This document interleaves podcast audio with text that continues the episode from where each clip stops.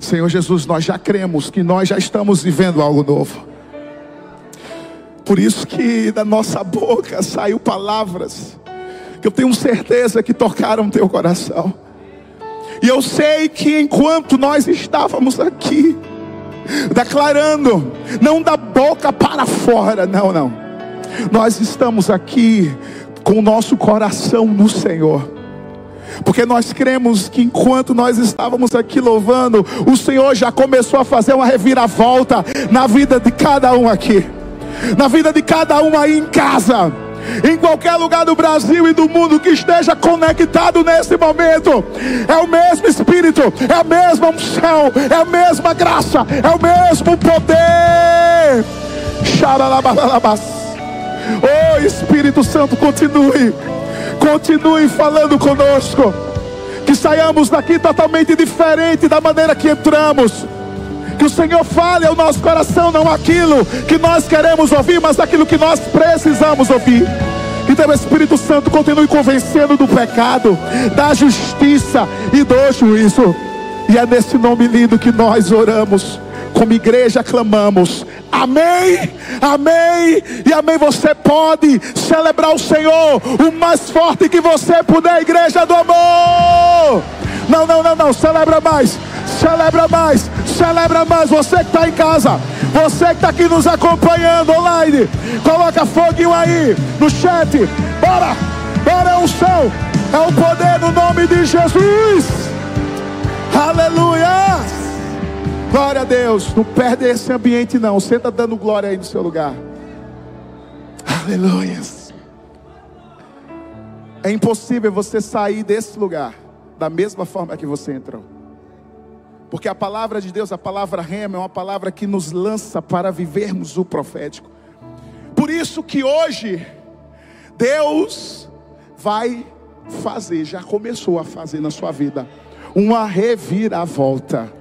Olha para o seu irmão aí, faz um coraçãozinho para ele, para ela, e diz assim: Deus já começou a fazer uma reviravolta na sua vida. Quem crê? Quem crê? Quem crê? Não, quem crê? Agora olha para o seu irmão e diz assim: meu irmão, não vou te deixar dormir essa noite. Você não pode dormir do meu lado.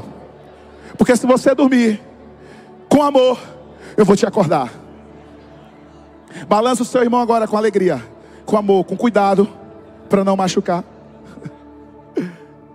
A verdade é que Deus é um Deus que faz infinitamente mais além do que pedimos, do que pensamos, segundo o poder que opera em nós. E é tão lindo quando nós ao recebermos essa palavra, que é uma palavra, sabe, profética, reviravolta. Eu não sei como você chegou aqui, eu não sei como você está aí nos assistindo agora. Talvez você está precisando literalmente de uma mudança, de uma reviravolta na sua vida, no seu casamento, nas suas finanças, nas suas emoções, na sua saúde, no seu trabalho, na sua empresa, ou seja, em qualquer área. Mas Deus é especialista em fazer com que coisas novas aconteçam. Ei, eu e você servimos um Deus que nos surpreende. Um Deus que faz com que sejamos e alcancemos aquilo que a gente nunca alcançou. Por isso que quando a gente assiste um filme, uma série, todos nós, obviamente, torcemos para um final feliz, sim ou não? Mas a vida não é um filme. A nossa vida é a realidade. Mas quantos aqui um dia assistiram um filme, uma série, e estava torcendo para alguém dar certo no final. E aí, de repente, parece que na história, no enredo, deu tudo diferente. O que é isso? Uma reviravolta. Se eu te disser que num piscar de olhos, Deus pode mudar tudo na sua vida, você crê? E eu sei que você crê, mas também você precisa fazer a sua parte. Por isso que um coração incrédulo é um coração que infelizmente não consegue viver aquilo que Deus quer para a sua vida. O desejo de Deus é fazer com que eu e você alcancemos a plenitude nele, a plenitude perfeita. Mas o que acontece é que, infelizmente, todos nós, ninguém aqui prevê o que vai acontecer na vida. Ninguém aqui prevê o que pode acontecer no casamento, no emprego. E infelizmente todos nós estamos sujeitos a passar por traumas, dores, sofrimentos, angústias. Talvez você chegou aqui desmotivado. Talvez você chegou aqui simplesmente desapontado. Talvez você está aqui triste. E você acha que sua vida se resume a isso. Ei, o que você está passando não resume quem você é. Você está, mas não é. Porque você é o que a Bíblia diz que você é. Mas tem muita gente que se entrega às dificuldades. Ora, Jesus falou que no mundo teríamos aflição, mas que tivéssemos bom ânimo, alegria. Pastor, não é fácil. Não é fácil passar por tantos problemas que nós passamos. Eu sei disso. Mas uma coisa é você saber reagir em seguida. Toda ação gera uma reação. Mas será que a nossa ação tem sido uma ação covarde? Que ao invés da gente colocar a palavra em prática na nossa vida, a gente declarar o que você declarou. Agora há pouco você disse assim: Eu quero viver algo novo. Você sabe o que você falou? Você disse assim: Deus, eu, eu quero, eu creio. Eu não posso estar vendo com os meus olhos naturais, mas pelos olhos da fé, eu creio que o Senhor já fez tudo. E Deus, claro, que quer fazer uma reviravolta na minha e na sua vida. Deus cuida de cada coração, ei, Deus cuida da sua vida. Deus não se esquece de você problema é que às vezes a gente se esquece de quem é Deus para a gente. O problema é que às vezes a gente se perde, se distrai por um problema, por uma objeção. Eu sempre falo que um problema é uma bênção, uma promessa, um princípio disfarçado. Quando você está passando por algum problema, meu querido, é porque por trás dele existe algo maior. E tudo que Deus quer de você e de mim é que a nossa fé seja aprovada. Às vezes a gente pensa que as coisas vão ser fáceis, que é fácil demais a gente ter vitória, que é fácil demais, sabe, ter as coisas. É como se a gente quisesse que Deus fizesse a nossa parte. Deixa eu te falar, se existe vitórias, é porque primeiro as lutas nos ensina a alcançarmos a vitória que Deus preparou para a gente. Se existe a tristeza, é porque Deus coloca o sorriso no seu rosto. Se existe qualquer dificuldade na sua vida, uma doença, é porque Deus promove o um milagre na sua vida. Por isso que toda dor destrava um destino. Ah, pastor, mas eu creio nessa palavra porque é o ano do recomeço, né? E recomeçar tem tudo a ver com simplesmente viver uma reviravolta na, na nossa vida. Mas o problema é que ninguém tem paciência às vezes de esperar. E às vezes a pressa faz com que a gente não viva aquilo que Deus quer que vivamos. Deus nunca prometeu que teríamos lutas pequenas, tempo curto, nem vitória fácil. Mas Ele disse que as lutas seriam vencidas. Talvez você chegou aqui hoje, e a sua oração para Deus hoje foi: Deus, já estamos praticamente na metade do ano. Cadê o recomeço? Deixa eu te falar uma coisa. Se nada no externo não mudar, o que importa é o interno modificar. O recomeço primeiro de Deus é aqui, ó, do lado de dentro. Às vezes a gente quer ver do lado de fora, mas falta aqui, ó. Por isso você não está entendendo o que você está passando. Mas nessa noite você vai sair daqui com chaves poderosas que vão fazer com que você acesse o cadeado certo, porque não adianta colocar uma chave no cadeado errado. Não vai abrir. E aí muita gente tenta arrombar. Tenta entrar onde não tem acesso. Pastor, mas eu estou me sentindo cansado, cansada. Pastor, a minha vontade é ir embora pastor, porque essa situação não melhora. Ei, parabéns. Como assim? Você está no lugar certo porque você é, é, a pessoa apta para viver simplesmente o mover de Deus na sua vida. Você é a pessoa que está apta a viver o poder sobrenatural de Deus, porque ninguém pode confiar em Deus se não entregar a sua vida completamente.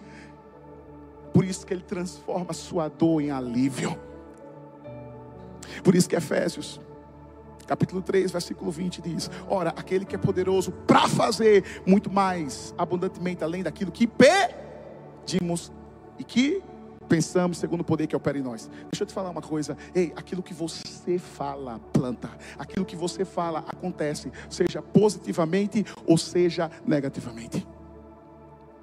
A verdade é que talvez a história que você está vivendo não é o fim dela. Nunca coloque um ponto final aonde Deus está escrevendo.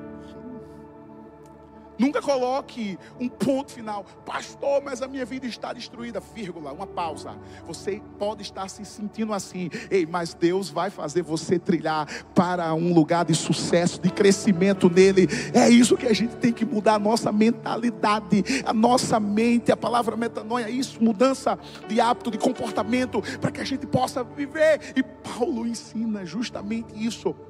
Não há nada impossível para Deus, mas será que aquilo que eu e você estamos pedindo para Ele tem sido raso ou profundo?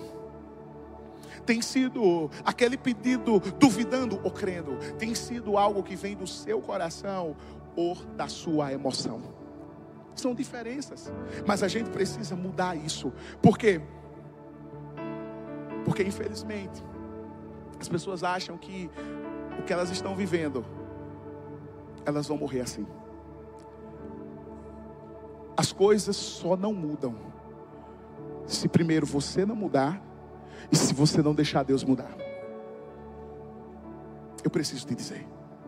Mas se você, com seu coração, dizer assim, Deus, eu, eu creio que o Senhor vai mudar. Eu não sei se você sabe o que é um plot twist. Um plot significa um enredo que é muito usado em filmes, séries, ou seja, é o que o filme vai narrar, vai tratar, seja uma série, um filme. E o twist, o plot twist significa justamente um enredo de reviravolta, ou seja, já assistiu aquele filme que você estava vendo o cara bonzinho e no final ele se torna vilão? Pronto. Por quê? Porque no final da história tem uma reviravolta. A gente já viu isso em filmes, porque a gente pensou que era um final e foi outro. E da mesma forma que isso acontece para trazer simplesmente mais surpresas no final de uma série. Por isso que as pessoas ficam tão fixadas numa série. Por quê? Porque o que traz o charme é a mudança da história. Porque quando o autor está vendo que aquela história está indo para um determinado ponto, ele muda o enredo por completo. E o que isso tem a ver com a mensagem de hoje, pastor? Tudo a ver, porque Deus já escreveu o nosso enredo.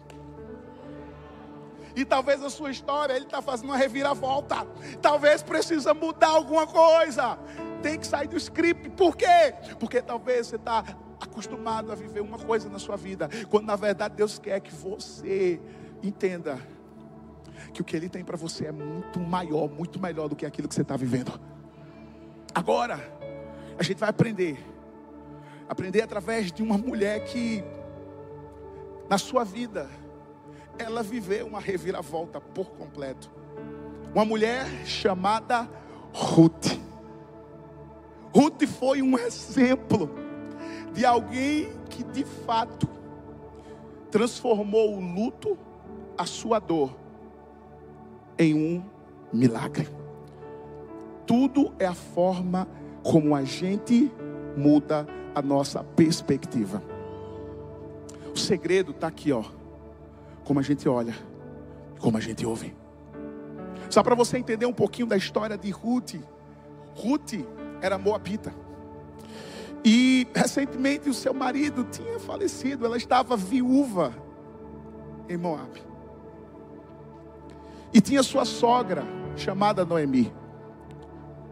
E quando Noemi simplesmente ficou viúva, decidiu voltar para Belém de Judá, que era a sua cidade. Porque não tinha mais motivo. Assim, a, a, a sua cunhada também foi. Que ela liberou, olha. E aí, Noemi chegou para Ruth e disse: Ruth, você pode ir embora.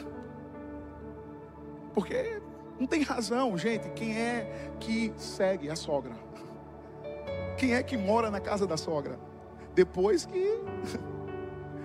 Tem gente que mora quilômetros de distância, assim ou não? Graças a Deus a minha sogrinha é uma benção. Mas tem sogra que a gente tem que tá aqui, a outra tá lá no, no Japão, é isso?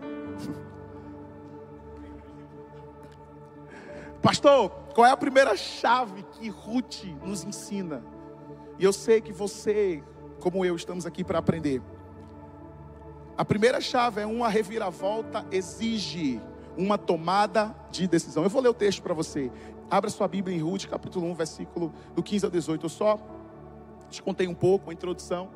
Mas a Bíblia diz: Então Noemi aconselhou, vá com sua concunhada que está voltando para o seu povo e para o seu Deus. Volte com ela então.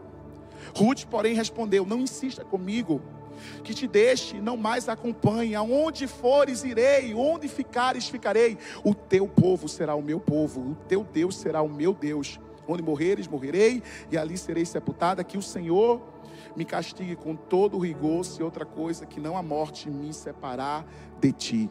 Quando Noemi viu que Ruth estava de fato decidida a acompanhá-la, não insistiu mais. Gente, literalmente, Ruth estava diante de uma decisão. Por isso que uma reviravolta começa com uma tomada de decisão. Não é que Deus não quer mudar a sua vida, mas será que você quer deixar Deus mudar a sua vida? Quem decide é você, Deus vai até onde você vai. Se você disser, é Deus, eu vou continuar tomando as minhas decisões, o Senhor fica aí, eu fico aqui, Deus vai respeitar. Agora depois não reclama. Depois diz assim, que Deus injusto é esse? Não, não, Deus não é injusto. É porque você não entendeu que para você deixar Ele entrar na sua vida, abrindo o caminho, você precisa ser obediente. E Ruth foi. Gente, Ruth perdeu o marido. E Ruth simplesmente estava deixando o seu povo, a sua cultura, os seus costumes, a sua religião. Ela estava saindo de uma cidade para acompanhar sua sogra. E ela foi fiel não só a Deus, mas ela foi fiel à sua sogra. Porque ela queria naquele momento dizer assim: Eu sei que por mais dor, por mais luto que eu esteja enfrentando, Deus tem uma reviravolta na minha vida. Que mulher de fé. E se Ruth tomou essa decisão em meio a uma situação, escute, ela não tomou a decisão no melhor momento da vida dela, ela tomou uma decisão no momento crucial da vida dela. Deus sempre vai nos colocar em momentos difíceis para que a gente escolha certa. Não é no momento fácil que você tem que escolher, é no momento de dor, de sofrimento, que aí é que entra as verdadeiras decisões. Deixa eu te perguntar, para mim e para você. As decisões que nós estamos tomando têm sido decisões que têm feito você caminhar ou parar. As decisões que você está tomando têm feito você estagnar ou você avançar, porque só tem duas decisões que a gente tem que tomar: ou a gente para, ou a gente caminha, ou a gente desiste, ou a gente avança. Qual é a escolha que você hoje está vivendo? Se você talvez escolheu a decisão de parar, de retroceder, de desistir, Deus está aqui nessa noite para dizer assim para você: eu estou te apontando um caminho um caminho de volta ao seu propósito, porque você se perdeu no processo, mas eu estou te levando para o meu propósito. Ei, não olhe os espinhos, não olhe a dificuldade, não olhe as pedras, olha para onde eu vou te levar.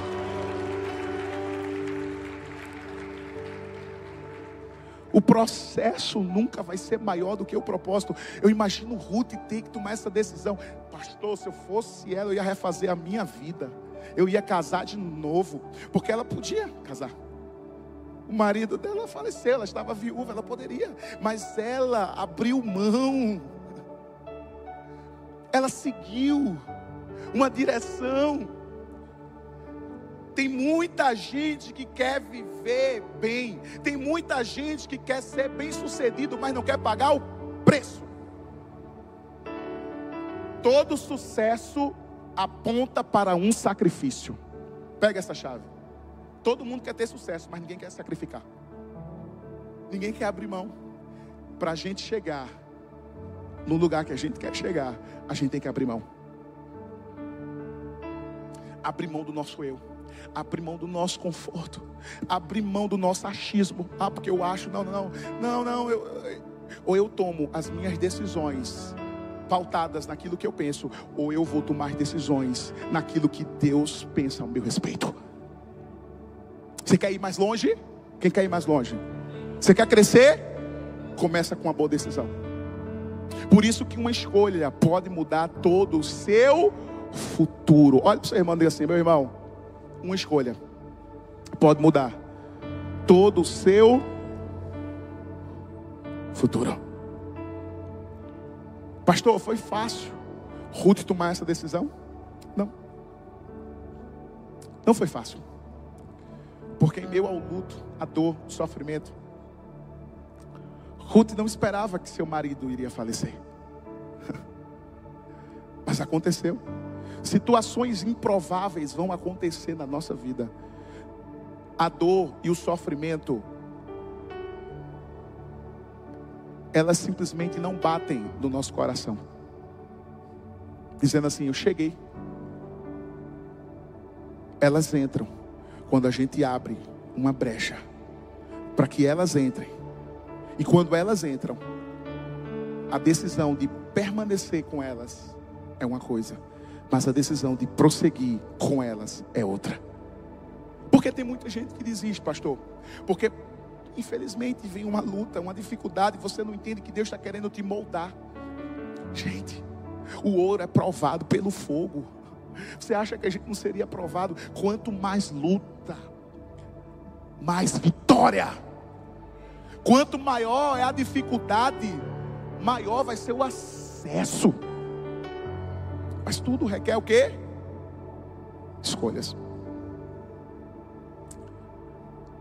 Pastor, e se Ruth tivesse escolhido não seguir Noemi? Talvez ela teria sim se casado, mas a história dela não estaria na Bíblia. Por quê? Porque todas as vezes que a gente toma uma decisão que mexe com o nosso coração, abre um caminho. E quando eu falo essa decisão, eu falo essa decisão pautada na palavra de Deus. Sem dúvida, Ruth foi para um lugar que ela não conhecia. Por isso que Noemi foi aquela pessoa que a guiou, que a ajudou, foi sua tutora. Talvez elas não concordavam, tinham pensamentos diferentes. Porque Noemi era de uma linhagem diferente, judia. Já Ruth dos gentios. Povos diferentes, culturas diferentes, talvez a mentalidade diferente, talvez um não concordava, idades diferentes, mas escuta, eu aprendi uma coisa: que quando Deus quer unir propósitos, é porque Ele vai colocar alguém na nossa vida que já tenha vivido experiências e percepções diferentes das nossas. Uau! Deus nunca vai colocar alguém igual a você perto de você. Por quê? Porque uma vai aprender com a outra. Não só Ruth serviu Noemi, mas Noemi serviu Ruth. Por isso que a primeira verdade para você viver uma reviravolta vai exigir sim tomada de decisão, pastor. Eu tenho que decidir, tem. Talvez você está aqui hoje, talvez a sua decisão é entregar a sua vida a Jesus, é entregar o seu caminho ao Senhor. Entrega o teu caminho ao Senhor, confia nele, o mais Ele fará. É você entregar o seu caminho, entregar a sua vida. É a partir de hoje você dizer assim: Deus, eu não aguento mais essa vida eu estou te entregando o controle dela para o Senhor, porque na verdade o Senhor sempre foi dono. Você quer viver uma reviravolta na sua vida? Quem quer? Decida ficar perto de pessoas que vão fazer você crescer. Noemi fez Ruth crescer. Quem são as pessoas que você está perto? Não adianta você querer viver uma reviravolta e estar perto de pessoas que só vivem retrocedendo. Você não vai viver uma reviravolta. Você vai seguir o mesmo caminho que essa pessoa está seguindo. Você tem que andar com pessoas que andam para frente. Por isso que foguete não tem ré.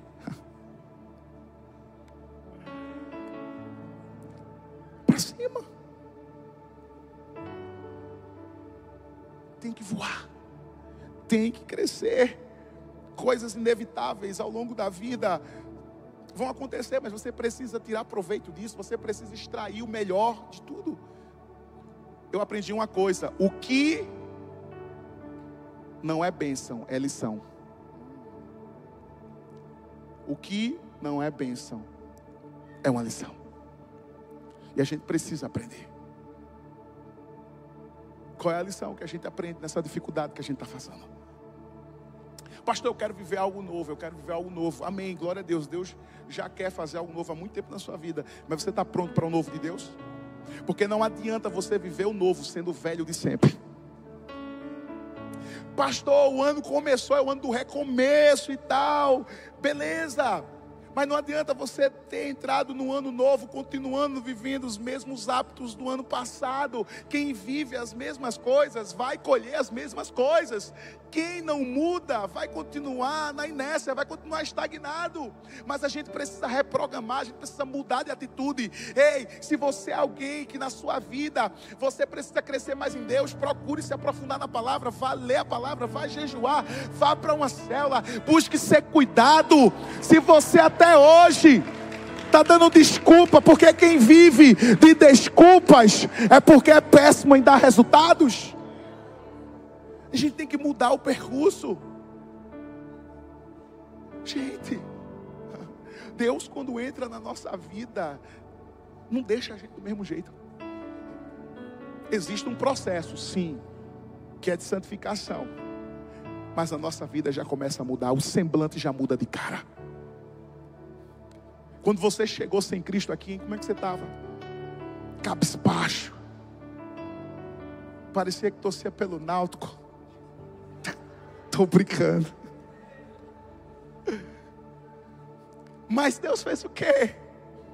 Trouxe alegria para você. Tem gente que está aqui e diz assim: é, pastor, eu quero uma reviravolta na minha vida, porque eu estou aqui não sei quantos anos, e aqui, pastor, stand-by, e nada aconteceu. Naquele momento fizeram aquela unção, pastor, eu queria um pingo de óleo na minha cabeça para eu desencalhar. Deixa eu te falar uma coisa: talvez você ainda não desencalhou, sabe por quê? Porque você está tomando a decisão errada. Quem toma a decisão errada, infelizmente, não vai chegar no lugar que Deus quer que você chegue. Tem gente que quer namorar, mas não toma a decisão de falar.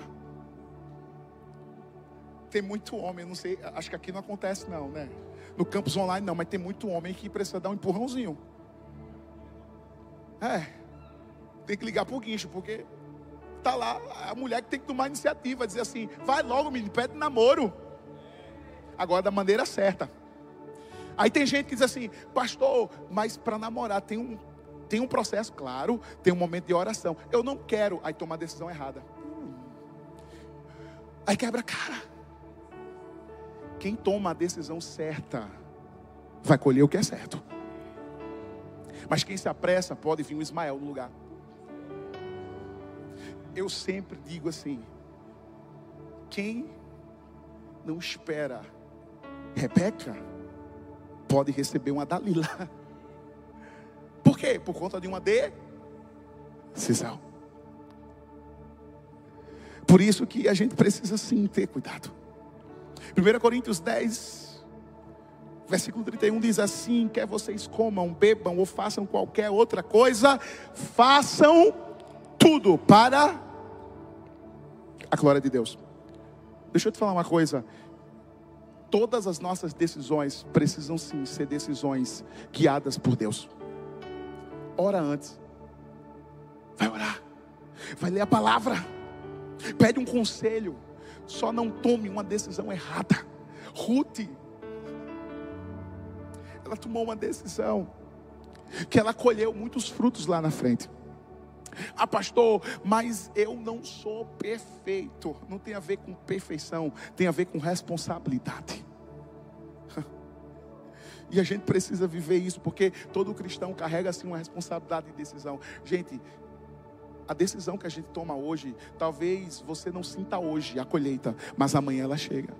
E infelizmente, colhe quem está perto de você. Quando a gente toma uma decisão errada, infelizmente as consequências faz com que caiam nas pessoas. Toma a decisão certa. Muda. Quem é que tem que mudar? Pastor, é, Deus tem que descer do céu. Não, não, é você que tem que fazer. Olha para o seu irmão com amor e diz assim: meu irmão, está pronto para dar uma reviravolta? Tem certeza? Então você precisa tomar decisões certas. Pastor, eu não sei como tomá-las. Tiago 1,5 te ensina. Se alguém de vocês tem falta de sabedoria, peça a Deus que a todos dá livremente. Você não pede uma comida no iFood quando está com fome? Sim ou não? E por que você não pede sabedoria a Deus? Às vezes a gente pede coisas que é irrelevantes, quando na verdade a gente poderia pedir coisas que vão nos trazer um crescimento. E a continuidade diz: de boa vontade lhe será concedida. Ei, coloque Deus na frente das suas decisões, não tenha medo, pastor. Mas eu estou com medo, deixa eu falar. Talvez Deus já falou para você que é um relacionamento que você tem que acabar. Hum. Pastor, mas é porque eu estou orando para que ele se converta. A verdade é que ele já está quase se convertendo para sair. O Espírito Santo de Deus está falando. Ei, você vai esperar acontecer o problema. Você vai esperar gravar? Não, não. A gente precisa sim ter a percepção, ter o discernimento também. Outra palavra que você pode pedir na Bíblia, Pai, me dá discernimento para que eu tome a decisão certa. Nunca tome decisões com a cabeça quente. Para um pouco, respira. Por isso que a gente sempre orienta, né? A liderança, olha, se tem alguma coisa para resolver, cuidado com o áudio. Não se resolve nada por telefone nem por WhatsApp. Tete a tete tem que tomar uma decisão, é olho no olho. Cuidado para não se precipitar e depois pegar o WhatsApp, banda um áudio, daqui a pouco uma palavra lançada não volta mais atrás. A gente tem que ter sabedoria. Eu vi uma história de um rapaz chamado Mauro. Mauro era um rapaz que tinha um bom humor. Era alguém que todo mundo gostava de estar perto. Sabe aquela pessoa animada, aquela pessoa feliz, que pode estar chovendo e a pessoa está lá dizendo assim: é o melhor dia da minha vida. Eu sei que você já fala isso. Amém?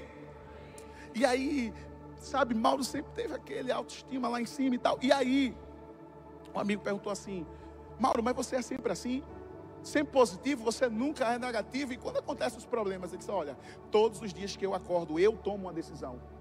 Que eu vou me acordar com um bom humor pode me estressar, pode me aperrear, pode reclamar, pode criticar, mas eu escolhi todos os dias. Tem algum mal aqui, gente? Pela fé. Cadê? Diga, você vai ser. Se você não acorda com bom humor, a partir de hoje vai acordar. A graça do problema é você sorrir para ele. Pegou? A graça do problema da dificuldade é você sorrir para ele. Enquanto ele está tentando te causar tristeza, você está sorrindo, dizendo: Quem és tu diante do meu Deus? Você acha que vai deixar eu com a cara no chão? Não, não, não, não. Você pode hoje, sabe, querer tirar onda comigo, mas eu sei que o meu redentor vive e que nenhum dos seus planos serão frustrados.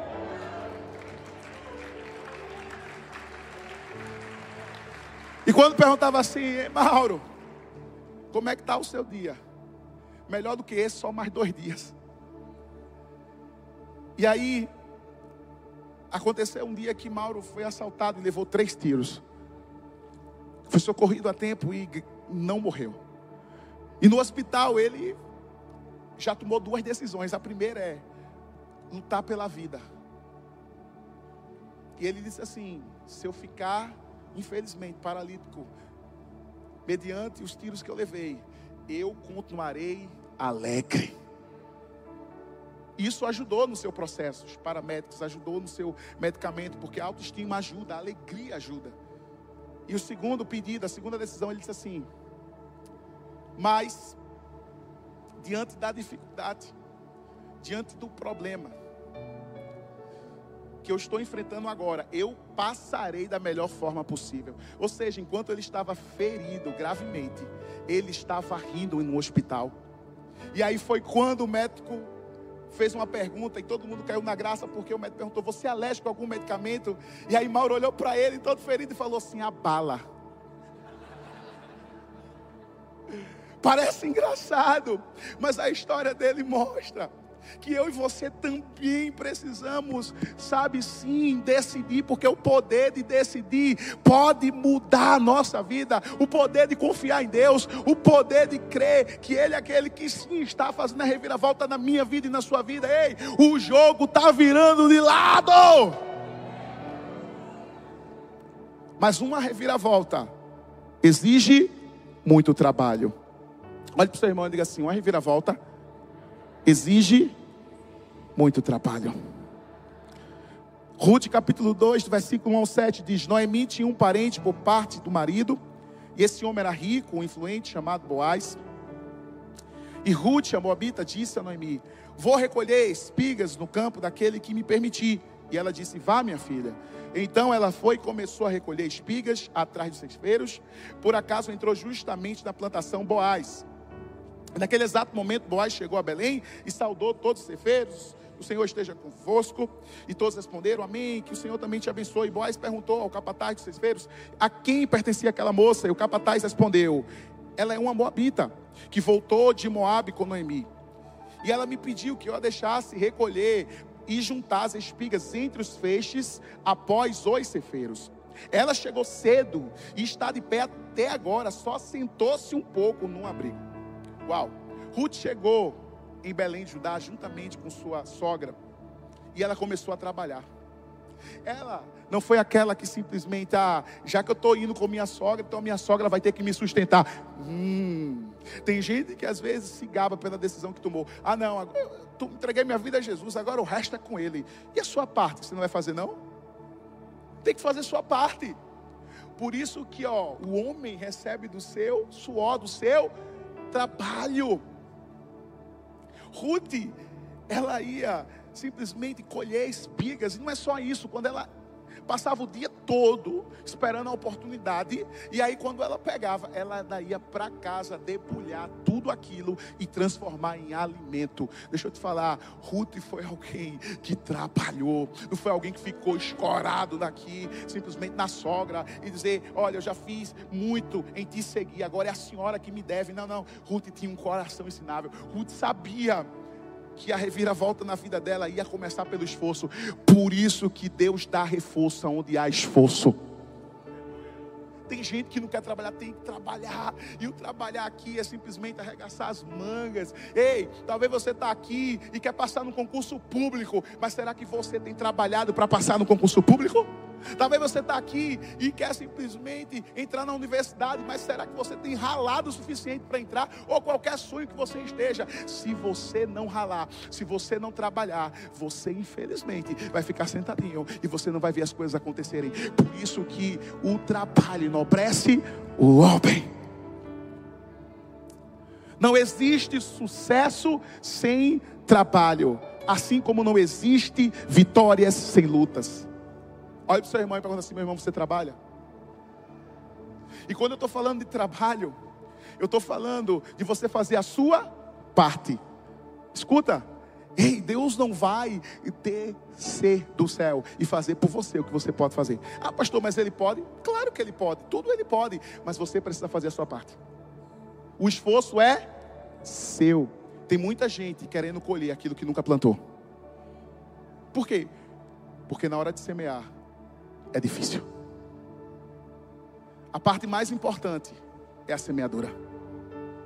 É quando você vai lavrar a terra, é quando você vai preparar o plantio. Mas leva tempo. Por isso que Paulo diz assim: uns plantam, outros regam.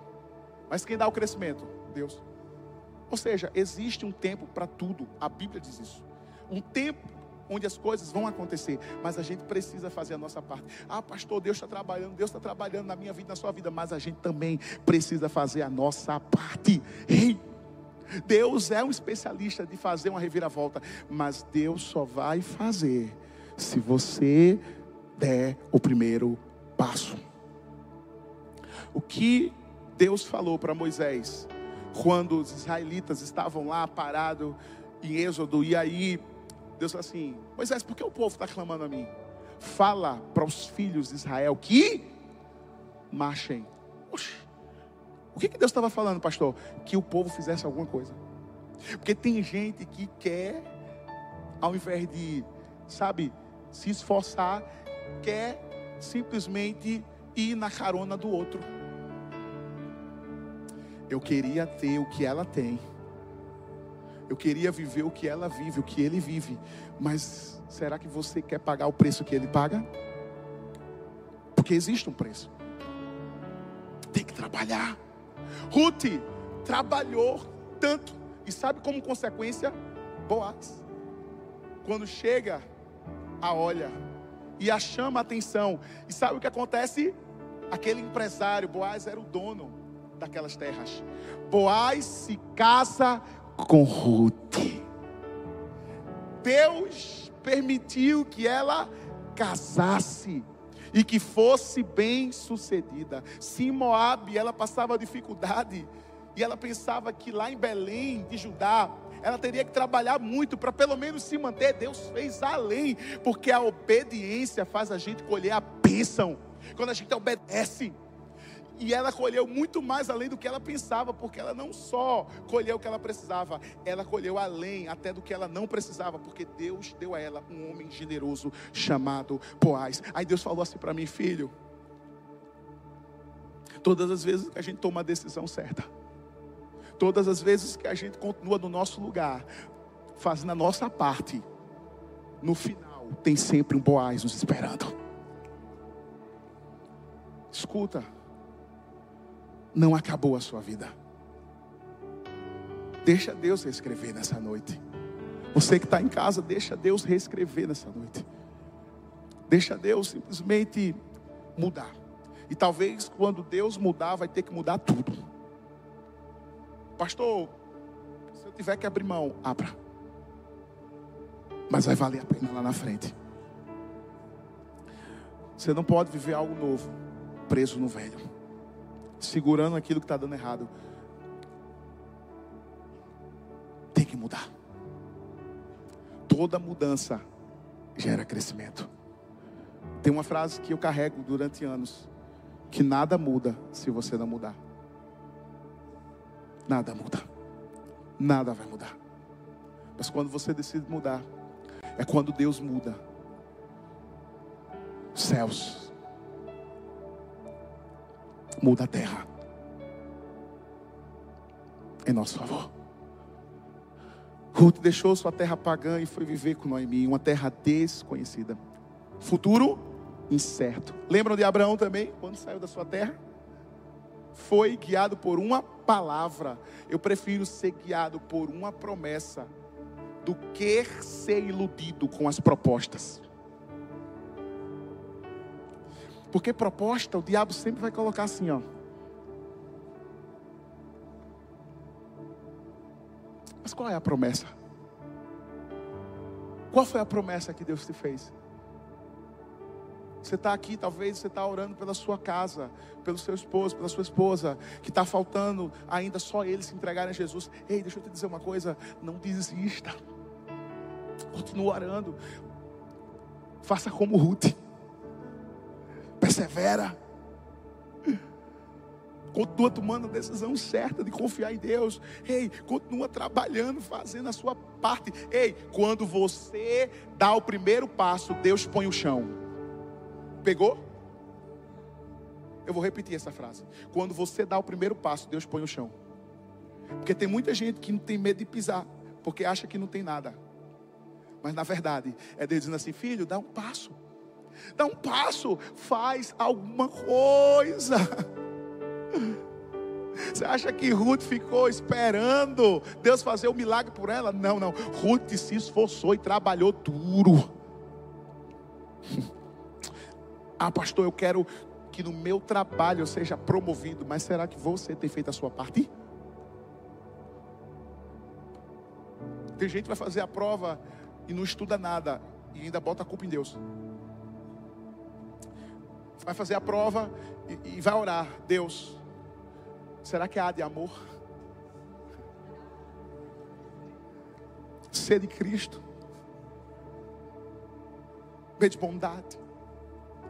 Ou de, de Deus. Deveria ter a última opção, né?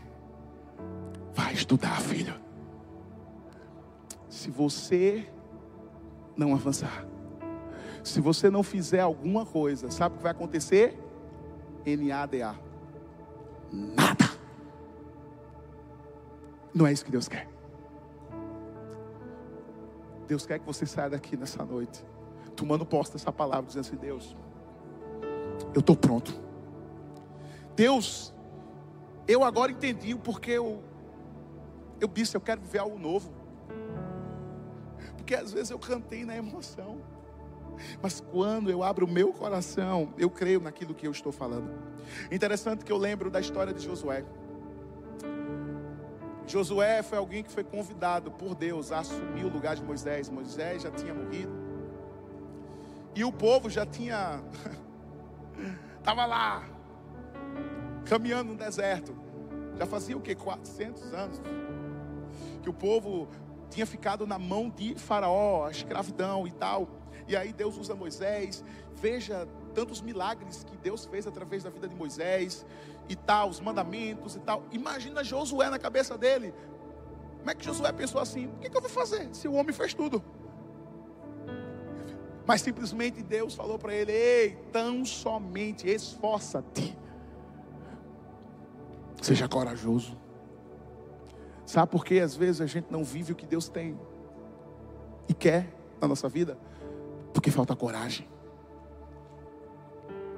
A gente deixa o medo prevalecer, quando na verdade a nossa fé é que deveria prevalecer.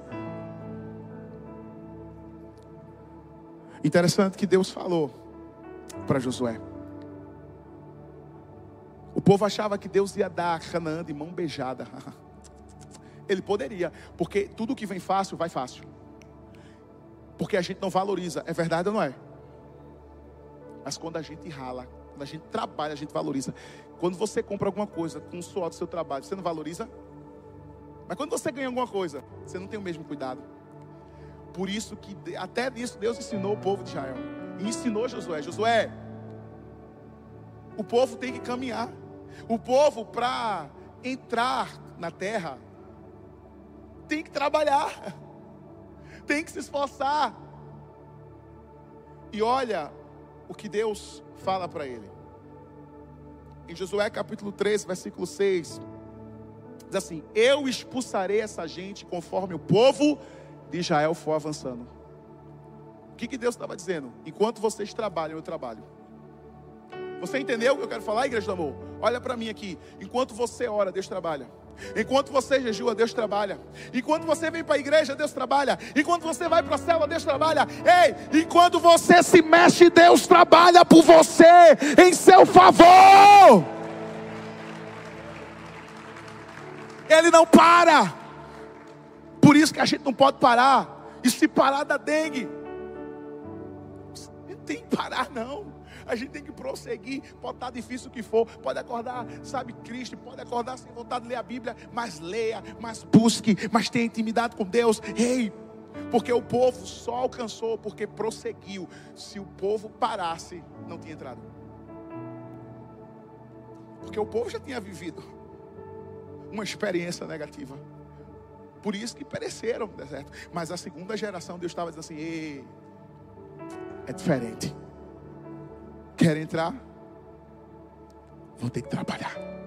Não é que Deus estava querendo simplesmente escravizar, não, não, não é nada disso. Deus estava querendo ensinar o povo a depender dele.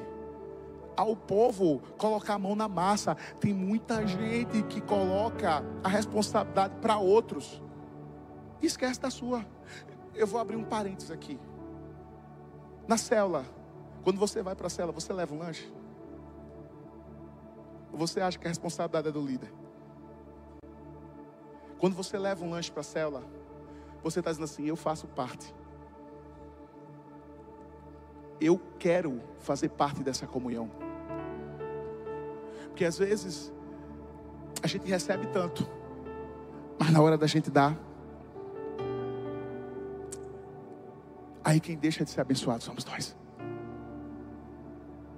Olha para a pessoa que está perto de você e diz assim, meu irmão, uma reviravolta exige fé. Uau. Eu amo essa palavra fé. A fé é eu crer. Não com os olhos, mas com a boca. Foi a fé que fez Zaqueu subir no árvore. Fique em pé no seu lugar. Só para pensar que está acabando. Foi a fé que fez com que Zaqueu subisse no árvore. E chamasse a atenção de Jesus. O que chamou a atenção de Jesus foi a atitude de Zaqueu. Uma atitude certa provoca o céu. A mulher do fluxo de sangue, 12 anos, estava vivendo aquela hemorragia. Ela precisava sim viver uma reviravolta na vida dela, sim ou não? Olha para mim. Não perde esse momento, porque Deus está falando com muita gente aqui. Ela saiu do lugar dela e foi ao encontro de Jesus e tocou na orla das vestes dele. E o que aconteceu com ela? Ela viveu uma reviravolta na sua saúde.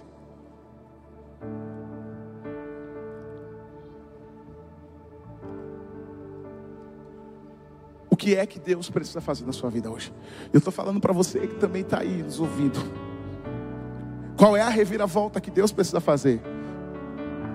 Cada um tem uma área aqui. Talvez na área financeira, né?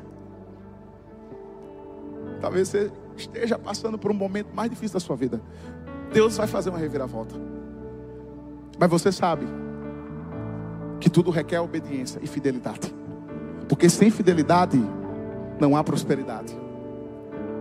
Mas eu quero falar dessa história para você, que para mim é uma história que também remete uma reviravolta. O filho pródigo. A Bíblia vai nos contar que o filho pródigo tomou uma decisão errada. Sim ou não? Sim. Porque ele estava revoltado. É totalmente diferente do que a gente falou hoje. Ele se achou que ele podia tomar a decisão que ele queria. E assim foi. O pai o concedeu. Ele foi embora, gastou tudo que tinha.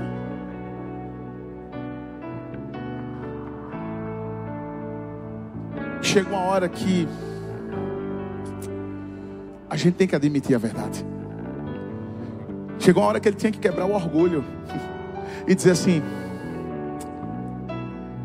que mancada eu dei. Eu tinha tudo e joguei tudo fora. Eu tinha um pai, eu tinha uma estrutura, eu tinha uma casa, eu tinha servos, eu tinha tudo ao meu alcance e eu joguei fora. Ao ponto dele comer a mesma comida dos porcos. Ei, não era, não era os porcos que estavam invadindo a vida dele, ele que invadiu a área dos porcos. O invasor era ele.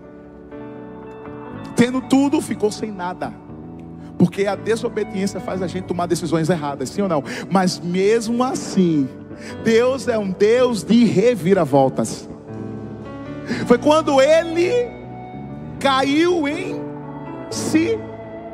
Porque se ele não tomasse a decisão de voltar para casa, ele tinha morrido lá. Sim ou não?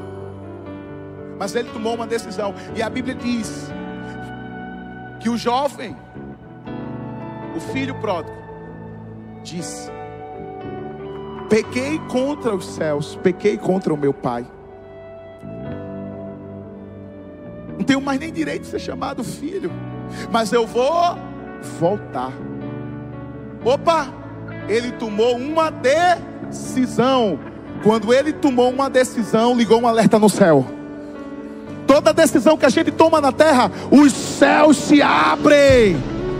E Deus disse: opa, ele tomou uma decisão, ele reconheceu. Ele está tomando a decisão certa, porque uma decisão errada.